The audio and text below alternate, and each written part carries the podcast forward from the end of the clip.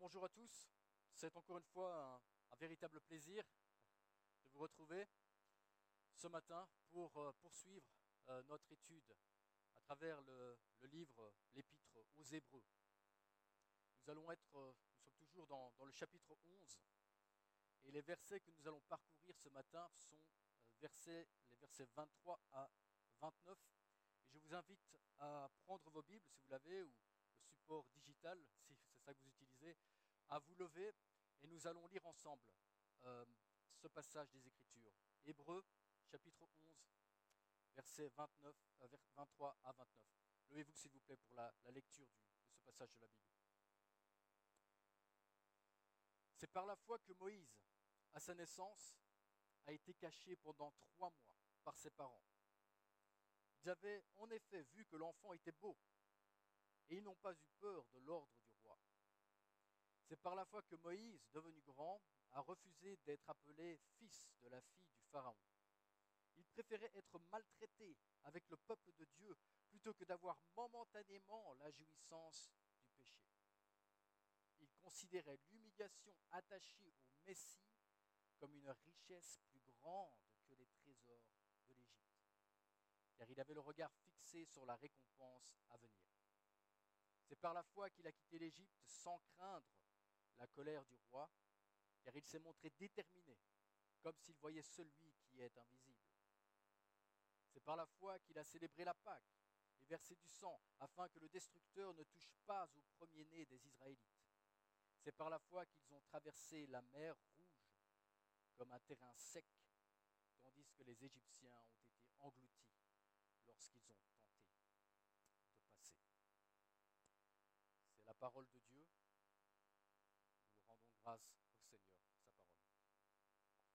Vous pouvez vous asseoir. Alors, euh, comme vous le constatez, c'est un passage euh, assez dense. Il y a beaucoup à dire et donc nous allons, euh, sans plus tarder, nous, plonger dans le texte. Et je vais reprendre maintenant au verset 23, chapitre 11. C'est par la foi que Moïse, à sa naissance, a été caché pendant trois mois par ses parents. Ils avaient en effet vu que l'enfant était beau et ils n'ont pas eu peur de l'ordre du roi. Alors ce passage concerne Moïse, un autre, bien sûr, grand personnage, c'est le moins qu'on puisse dire, euh, de l'Ancien Testament, euh, pour qui, bien sûr, ces chrétiens à qui la lettre était adressée, d'origine juive, de surcroît, avaient énormément d'estime d'admiration. Et on commence à parler de Moïse, mais en fait, on commence à parler de ses parents. On salue d'abord la foi de ses parents. Alors, quand on pense aux parents de Moïse, peut-être que on aurait tendance à immédiatement penser au fait que sa mère l'avait déposé dans une corbeille en papyrus dans le Nil, afin qu'il soit épargné, en espérant qu'il soit épargné d'une mort certaine. Et nous allons y venir. On aurait pu penser que c'était ça le grand acte de foi des parents de Moïse. Vous voyez ici, ce n'est pas vraiment à cela qu'on fait référence. La foi qui est saluée ici est la foi que les parents de Moïse ont eue. Non pas en le mettant dans le Nil, mais en le cachant pendant trois mois. Ils n'avaient pas eu peur de l'ordre du roi. Alors quel était cet ordre du roi? Eh Pour vous redonner un petit peu le contexte et également pour faire le lien avec euh, le patriarche Joseph euh, que nous avons étudié la, semaine dernière, je vous propose de revenir en arrière dans le livre de l'Exode. Euh, Nous allons faire beaucoup de un va-et-vient constant entre l'Exode et Hébreu ce matin, parce que c'est le livre de l'Exode qui nous donne plus de détails concernant cet épisode. Exode chapitre 1, verset 6 à 7 nous dit ceci. Joseph mourut. On avait parlé de sa mort la semaine dernière, si vous vous en souvenez. Joseph mourut, ainsi que tous ses frères et toute cette génération-là. Les Israélites eurent des enfants et pullulèrent. Ils, devinrent très nombreux et puissants au point de remplir le pays. Les Israélites eurent des enfants pullulèrent. Ça. Pullulèrent. Ils grandirent en nombre. Et en fait, ils grandirent tellement que le pharaon, à l'époque, a commencé à avoir un peu peur. Il s'est dit, je vois cette population en train de grandir et je ne pense pas qu'ils ont une allégeance pour l'Égypte. Et il considérait cette croissance exponentielle, on pourrait dire, de la population israélite comme une menace, comme une menace pour, l'Égypte et son pouvoir en place. Alors c'est ainsi qu'il donna un ordre particulièrement exécrable euh, et atroce. Au, verset 9 à 10, toujours dans le chapitre, euh, chapitre 1, il nous a dit ceci. Il dit à son peuple, voilà que les Israélites forment un peuple plus nombreux et plus puissant que nous. Allons, montrons-nous habiles vis-à-vis de lui. Empêchons-le de, devenir, de, devenir trop nombreux, car en cas de guerre, il se joindrait à nos ennemis pour nous combattre et sortir ensuite du pays. Et puis au verset 22, alors le Pharaon ordonna à tout son peuple, vous jetterez dans le fleuve tout garçon qui naîtra et vous laisserez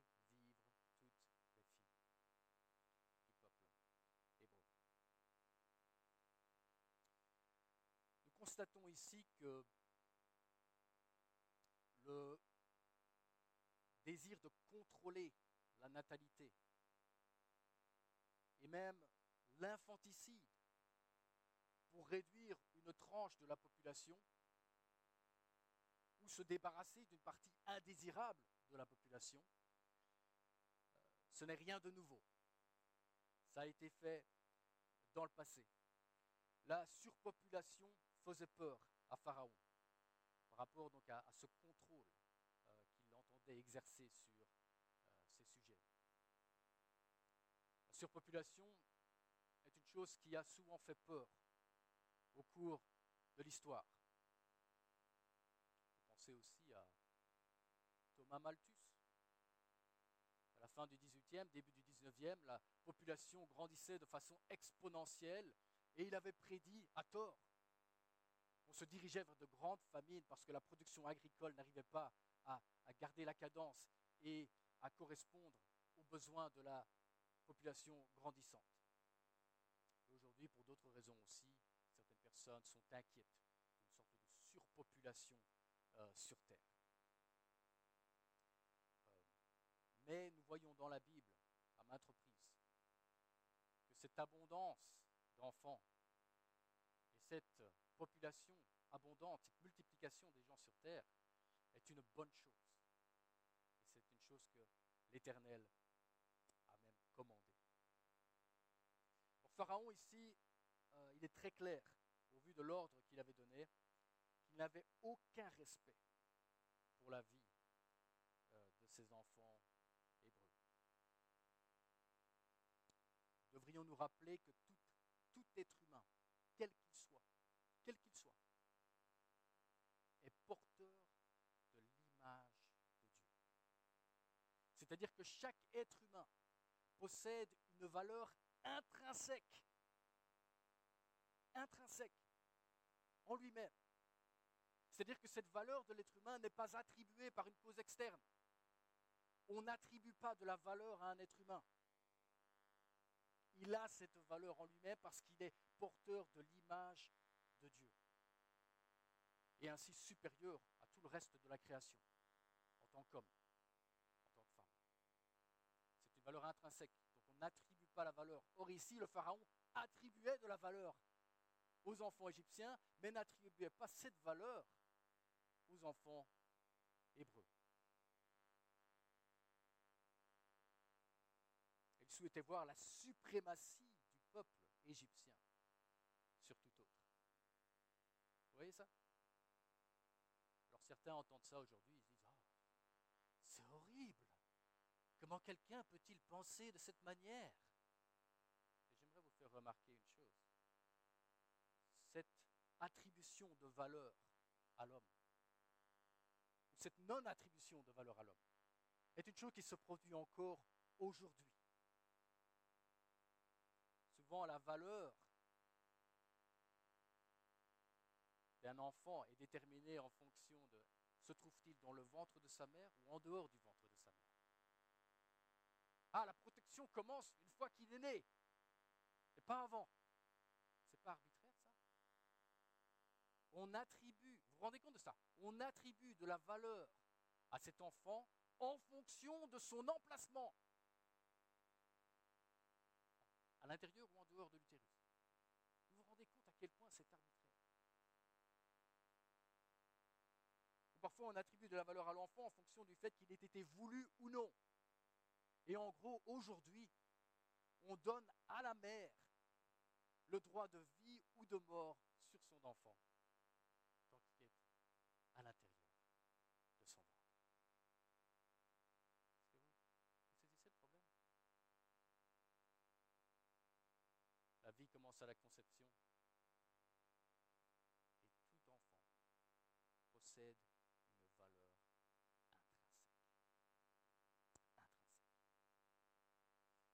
Pharaon ne reconnaissait pas cette valeur. Si c'était un enfant hébreu, un garçon, on peut le liquider, pas de problème. Jetons-le dans le fleuve.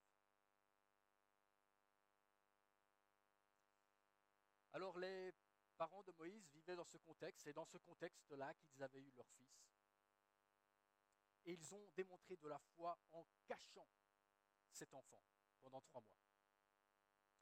Alors j'aimerais vous souligner que avoir la foi ne veut pas dire prendre des risques inconsidérés et quelque part mettre Dieu à l'épreuve. Ah, parce que je sens que Dieu a un plan particulier pour mon fils et je sais que Dieu va le protéger. Je peux faire ce que je veux. Je peux prendre des risques. Dieu va le protéger. Mais nous ne lisons pas ici, dans le texte, par la foi, les parents de Moïse ont montré leur petit garçon à tout le monde, au nez et à la barbe des autorités égyptiennes, parce qu'ils savaient qu'il n'allait pas périr. Non. La foi agit avec sagesse, avec prudence. On prend des précautions, tout en faisant confiance à Dieu pour le résultat final. Mais la foi ne consiste pas à utiliser le pouvoir de Dieu comme une excuse pour un comportement dangereux.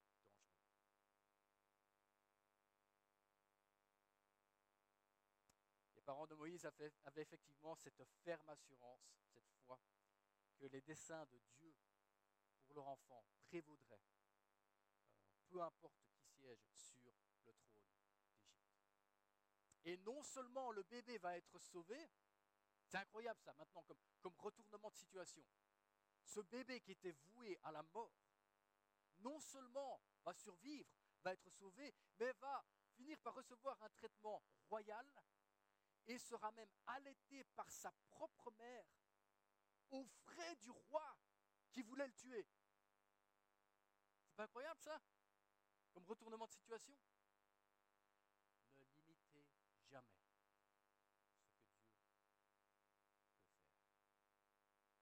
Bien au-delà de Et remarquez aussi au verset 23, il est mis, euh, donc je, reviens maintenant dans euh, Hébreu chapitre 11, verset 23, c'est par la foi que Moïse, à sa naissance, a été caché pendant trois mois par ses parents. Ils avaient en effet vu que l'enfant était beau. Et je, veux souligner ceci, c'est par la foi, ils avaient vu. La foi n'est pas aveugle. La foi n'est pas aveugle. Comme je l'ai dit dans le déjà précédemment, la foi repose sur quelque chose. Ma foi, que je n'irai pas en enfer quand je meurs, ce n'est pas juste quelque chose que je souhaite. Ma foi repose dans la parole de Dieu et ses promesses. Mais elle porte sur ce que je n'ai pas encore expérimenté, pas encore vu. Elle porte sur euh, ce salut futur qui sera le mien. De la même manière, ils avaient vu, ils avaient la foi, mais ils avaient vu que l'enfant était beau, qu'il avait, euh, une sorte de révélation quelque part euh, que Dieu allait avoir un plan très précis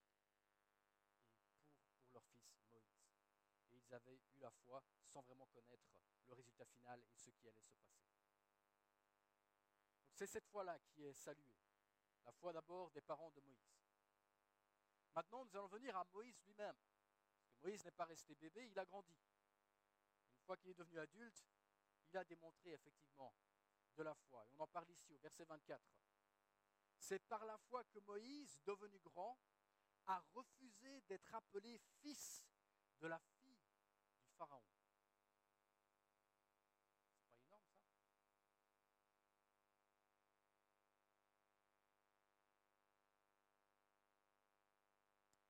ça Est-ce que le nom de Delphine Boel vous dit quelque chose? Delphine Boel, c'est la fille illégitime du roi Albert II. Elle s'est battue pendant des années pour être reconnue comme la fille du roi Albert II. Et pour obtenir ce titre de princesse de Belgique. Et après des années, elle a fini par obtenir gain de cause. Et elle a pu maintenant être appelée fille du roi. Alors je vous raconte cela, tout le monde comprend. Personne ne s'est dit, mais je me demande pourquoi elle voulait vraiment être reconnue comme la fille du roi. Tout le monde comprend. Mais ici, avec Moïse, c'est la situation inverse qui s'est passée. Par un concours de circonstances extraordinaires, le bébé hébreu voué à la mort, qui n'avait aucun lien de sang avec la famille royale égyptienne, s'est retrouvé en position d'être considéré comme le petit-fils du Pharaon, titre de prince d'Égypte.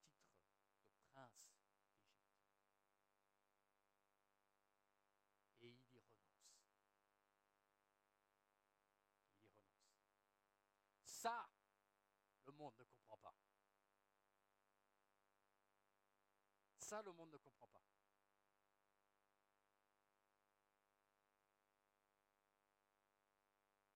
exhortation pour vous est de ne pas rechercher la noblesse de telle ou telle famille sur terre, tel ou tel euh, titre honorifique. Recherchez plutôt le titre de fils de Dieu.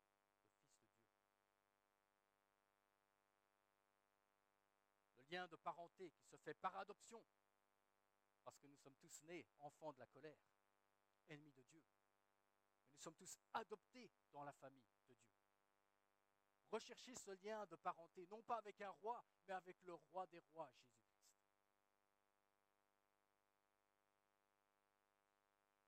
Et c'est cela que Moïse La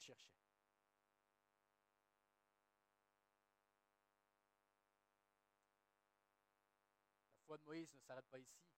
On continue au verset 25.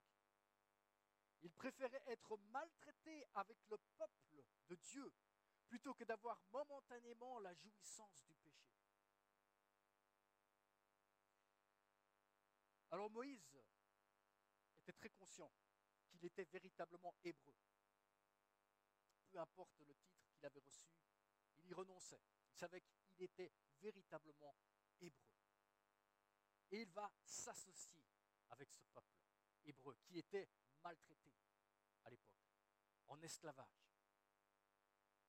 on, nous en dit davantage au chapitre 2 de l'Exode, euh, versets 11 à 12. On va voir un peu plus en détail ce qui s'est passé ici. Une fois devenu grand, Moïse sortit vers ses frères et vit leurs pénibles travaux. Il vit un Égyptien frapper un Hébreu un de ses frères. Il regarda de tous côtés, vit qu'il n'y avait personne et tua l'Égyptien qu'il cacha dans le sable. il y a beaucoup de choses à dire sur, ce, sur cet épisode, sur ce passage.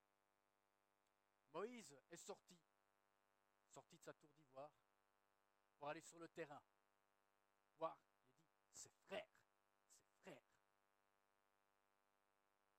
Il s'associe avec eux ceux qui sont maltraités.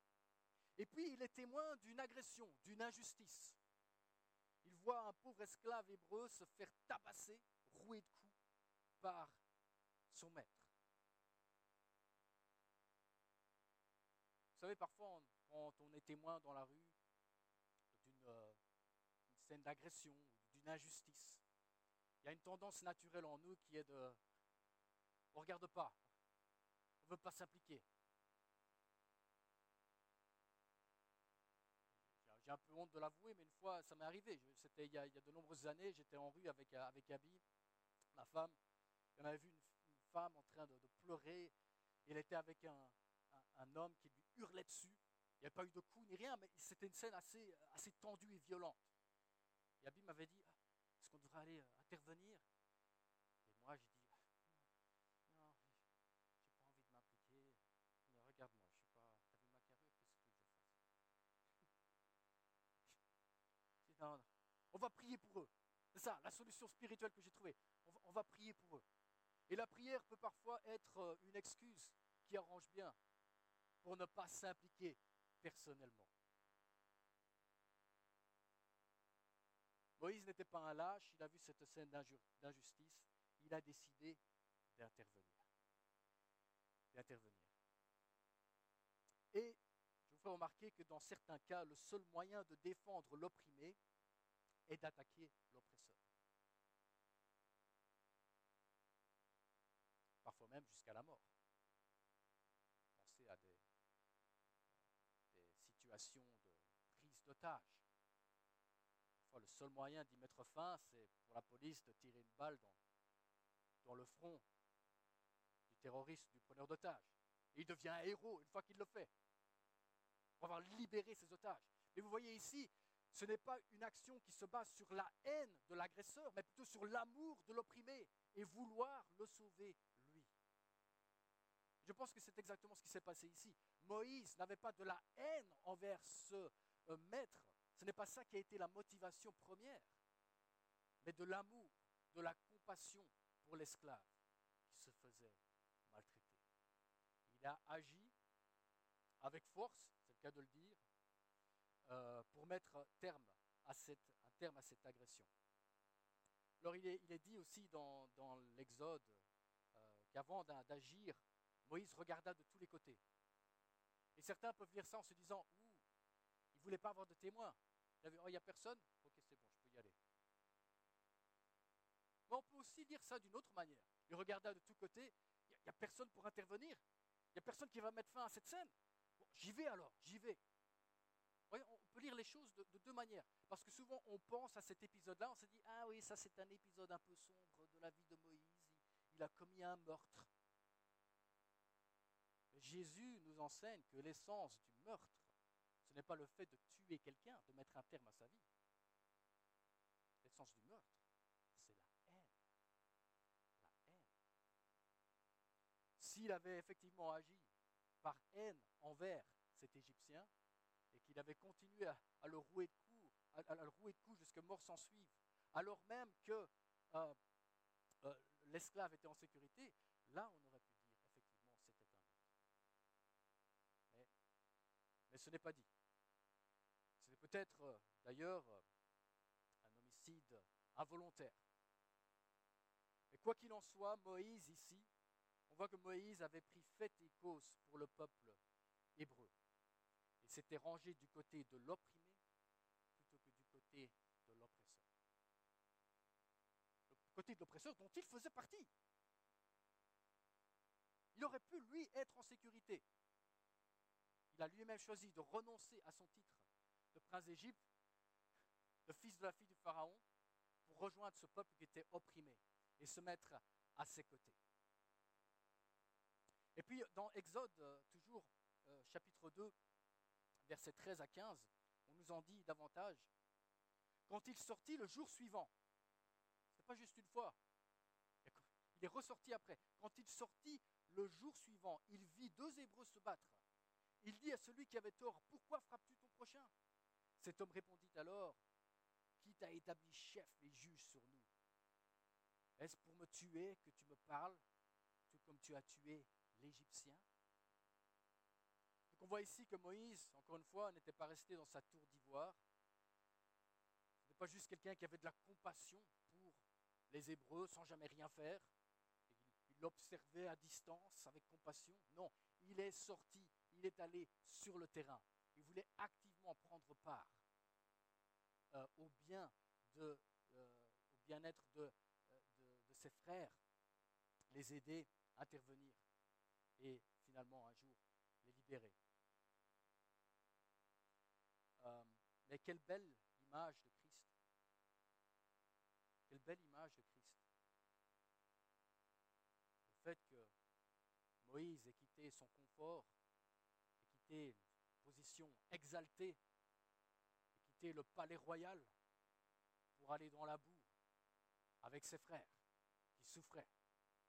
De la même manière, Jésus-Christ a quitté les cieux et la présence du Père pour venir ici-bas, parmi les hommes, dans ce monde infesté de péché, afin de nous donner la rédemption.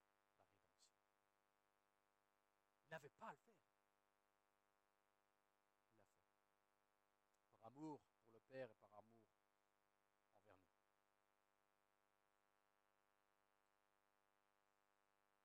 Alors ça a dû être particulièrement dévastateur pour euh, Moïse lorsqu'il était intervenu avec ses, deux frères qui se, disputaient entre eux, lorsque son frère euh, hébreu lui a dit pour qui tu te prends Pour qui tu te prends pour intervenir, pour être notre juge?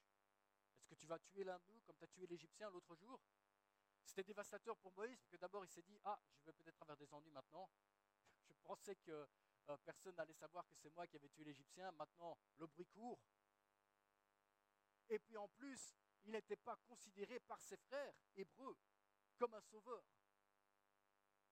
mais comme une sorte d'usurpateur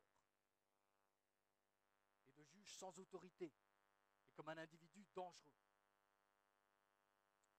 Peut-être que ça doit nous rappeler la manière dont Jésus a été traité lui-même par son propre peuple lorsqu'il est venu sur terre.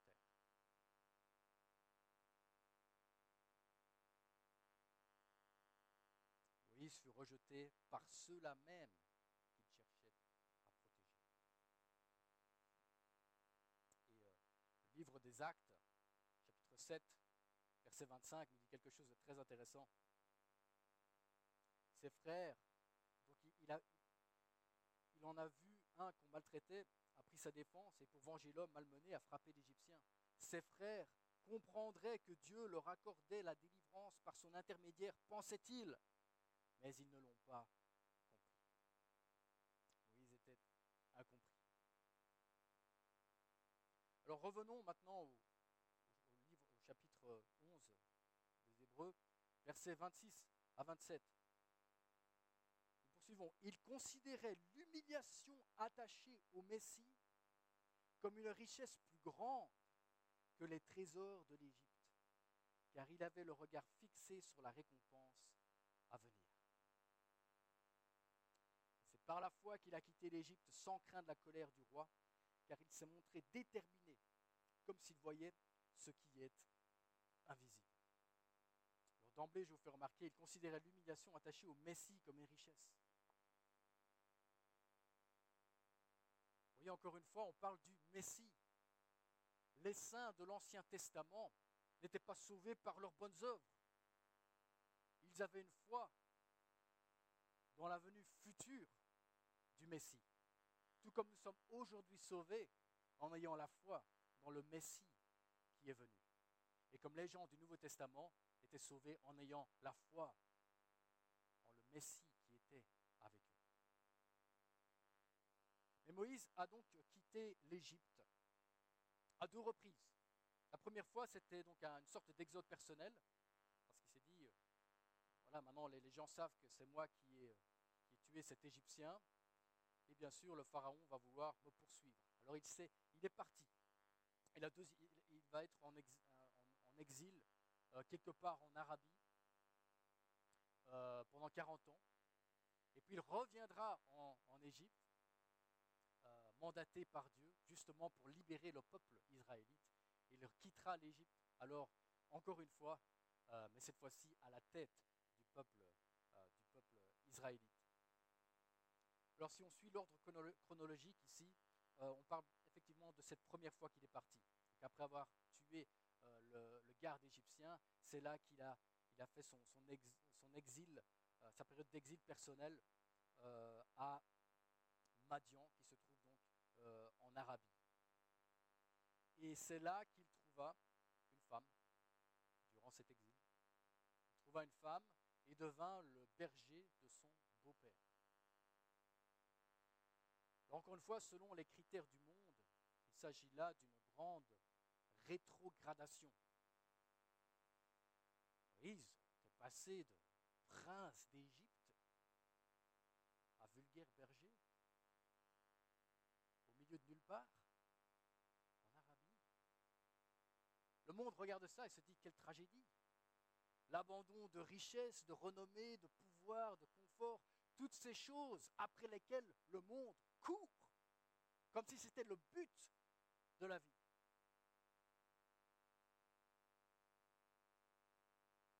Maintenant, au milieu de nulle part, passant de prince d'Égypte à vulgaire berger.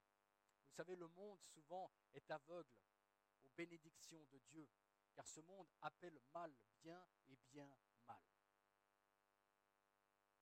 Il trouva une femme. C'est pas beau ça? Proverbe 18, 22 nous dit, Celui qui trouve une femme a trouvé le bonheur. C'est une faveur qu'il a reçue de l'Éternel. C'est aussi durant cette période d'exil qu'il eut des enfants. La Bible dit que les enfants sont l'héritage du Seigneur une récompense. Et c'est aussi là, durant cette période d'exil, qu'il finira, 40 ans plus tard, par rencontrer l'Éternel avec cet épisode donc, euh, du, buisson, du buisson ardent. voilà, en fait, c'est une chose magnifique qu'il soit parti. Il a été béni durant cette période. C'était une, démarche par la foi de la part de Moïse. D'avoir abandonné tout cela en Égypte pour prendre fait et cause pour le peuple israélite en se disant je fais partie des Hébreux et ensuite être exilé sûr, Dieu avait des plans, un grand plan pour Moïse. Un plan qui a mis du temps, on pourrait le dire, à, se développer et à se mettre en place. Alors au verset 28 euh, du chapitre 11, il nous est dit ceci. C'est par la foi qu'il a célébré la Pâque et versé du sang afin que le destructeur ne touche pas au premier-né des Israélites. Ici, on fait référence euh, à la dixième plaie ou dixième fléau d'Égypte. Vous savez, une fois que euh, Moïse a, exigé au Pharaon de laisser son peuple partir, s'est heurté à beaucoup de résistance, c'est le moins qu'on puisse dire, de la part du Pharaon. Et alors à chaque fois, un fléau frappait l'Égypte. Toutes sortes de fléaux, toutes sortes de choses abominables euh, ont commencé à affliger le peuple égyptien. Et puis, la, dixième, euh, c'était celle qui consistait donc à euh, détruire pendant la nuit tous les premiers-nés, hommes ou animaux, en Égypte. Les seuls qui seraient épargnés sont ceux dont la maison dans laquelle ils se trouvent serait recouverte du sang de cet agneau pascal sur les deux poteaux de la porte d'entrée et le linteau euh, de cette porte. Donc l'agneau pascal dont le sang versé sauve les familles israélites préfigure bien sûr Christ, l'agneau de Dieu qui enlève le péché du monde.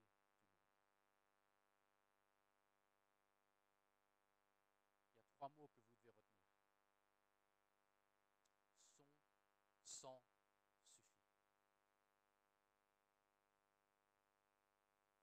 son sang suffit. Il fallait effectivement avoir la foi que le sang appliqué conformément aux instructions sur les deux poteaux et sur le linteau suffirait à être épargné de la mort ce soir-là, cette nuit-là. Il est dit en Exode, euh, chapitre 12, verset 13, il nous est dit ceci, cette nuit-là, l'Éternel parle. Cette nuit-là, je parcourrai l'Égypte et je tuerai tous les premiers-nés du pays, hommes ou animaux. Je mettrai ainsi à exécution mes jugements contre tous les dieux de l'Égypte. Suis l'Éternel. Et au verset 13, pour vous, en revanche, le sang servira de signe sur les maisons où vous vous trouvez. Je verrai le sang et je passerai par-dessus vous. Il est dit, je verrai le sang. Point barre.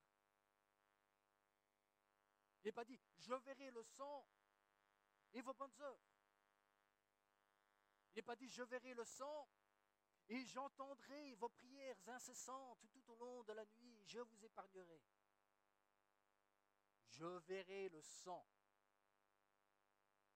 Rien d'autre. Rien d'autre. Je verrai le sang et vous serez épargnés. ici, je vous le rappelle, le salut n'est pas par la foi et les œuvres. Le salut n'est même pas dans l'intensité de la foi. Seulement ceux qui ont vraiment la foi dans ce sang vont être sauvés. Non. Le salut se trouve par l'objet de la foi. Le sang du Christ, versé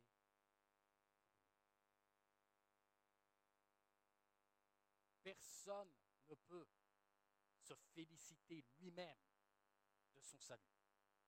Nous n'avons absolument rien contribué à notre salut. Comme l'a dit quelqu'un, la seule chose que nous avons contribué au salut, c'est notre péché qui a été enlevé. Et là, vous vous rendez compte très vite qu'un chrétien doit, par définition, être quelqu'un de humble. Nous sommes tous dans la position d'avoir été sauvés. Nous n'avons aucunement contribué à notre salut. De la même manière que ces Israélites n'avaient aucunement contribué à leur salut. Ils étaient sauvés simplement par le fait que le sang de l'agneau revêtait les poteaux et le linteau de la maison dans laquelle ils se trouvaient. Puis au verset 29, un épisode que vous connaissez sans doute tous est relaté ici. C'est par la foi qu'il, pluriel, le peuple d'Israël, c'est par la foi qu'ils ont traversé la mer Rouge comme un terrain sec, tandis que les Égyptiens ont été engloutis lorsqu'ils ont tenté de passer.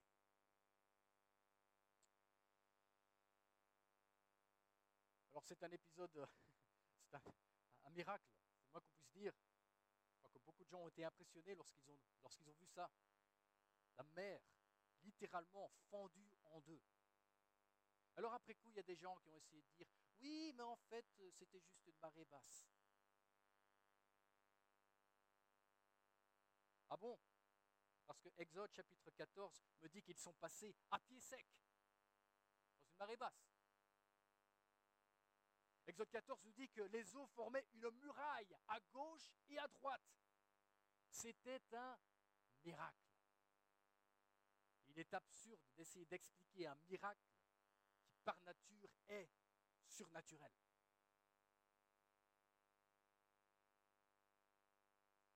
Encore une fois, avec cette mer fendue en deux, le peuple qui passe à travers sans une seule goutte pour les mouiller, est une magnifique image du salut en Christ. Vous pouvez imaginer Christ lui-même retenant l'eau de part et d'autre, de chaque côté, pour que nous puissions passer et être sauvés.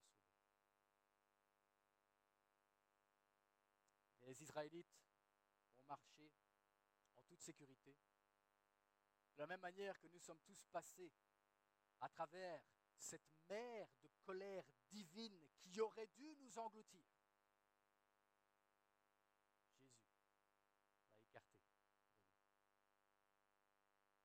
De la même manière qu'il n'y a pas une seule goutte d'eau qui ait touché ces Israélites durant leur passage. Nous, en tant que chrétiens, n'avons pas une seule goutte de condamnation envers nous en Christ.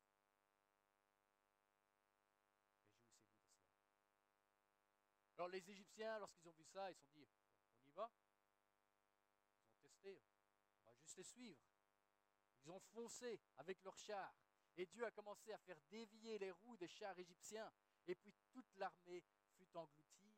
On nous dit même qu'il n'y a pas eu un seul La vengeance appartient à l'Éternel. Et vous voyez que ce désir de vengeance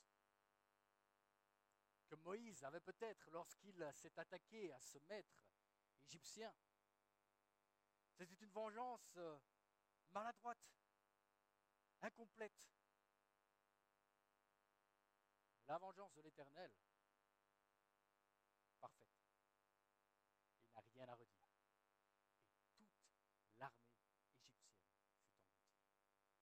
Les Égyptiens furent vaincus et les Hébreux n'allaient pas à devoir, n'allaient pas avoir à s'inquiéter durant toute la durée de leur exode que les Égyptiens soient à leur trousse et finissent par les rattraper.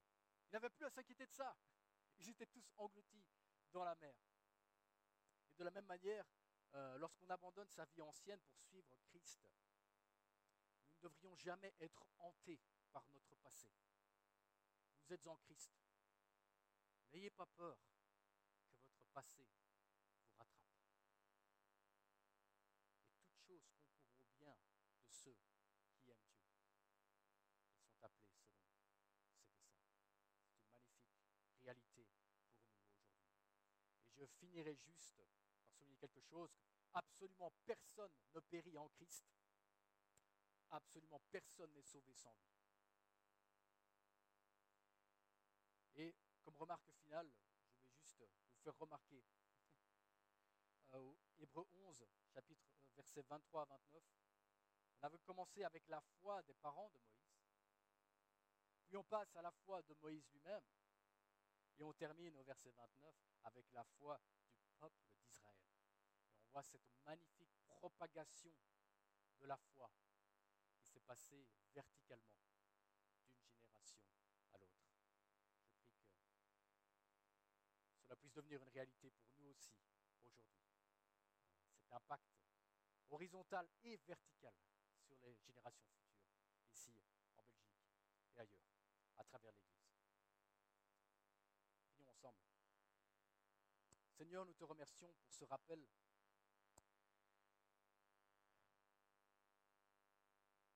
Ce qu'est la foi. Et que nous n'avons absolument rien, aucune victoire, aucun succès à nous attribuer à nous-mêmes. Nous te remercions, Père, de nous avoir sauvés. Je prie que nous puissions être inspirés, Seigneur, par la vie de Moïse celle de ses parents. Puissions-nous, sur la ferme assurance de la parole de Dieu et des promesses que tu nous as faites, continuer à marcher par la foi, en portant notre foi sur ce que nous n'avons pas encore vu, mais en y croyant.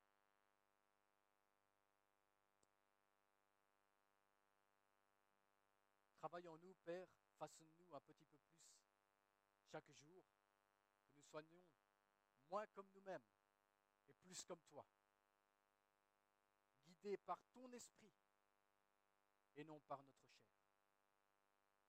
Que nous n'appliquions pas les critères de ce monde pour évaluer nos propres vies, mais que nous évaluions nos propres vies à la lumière de ta parole qui est la vérité, le standard.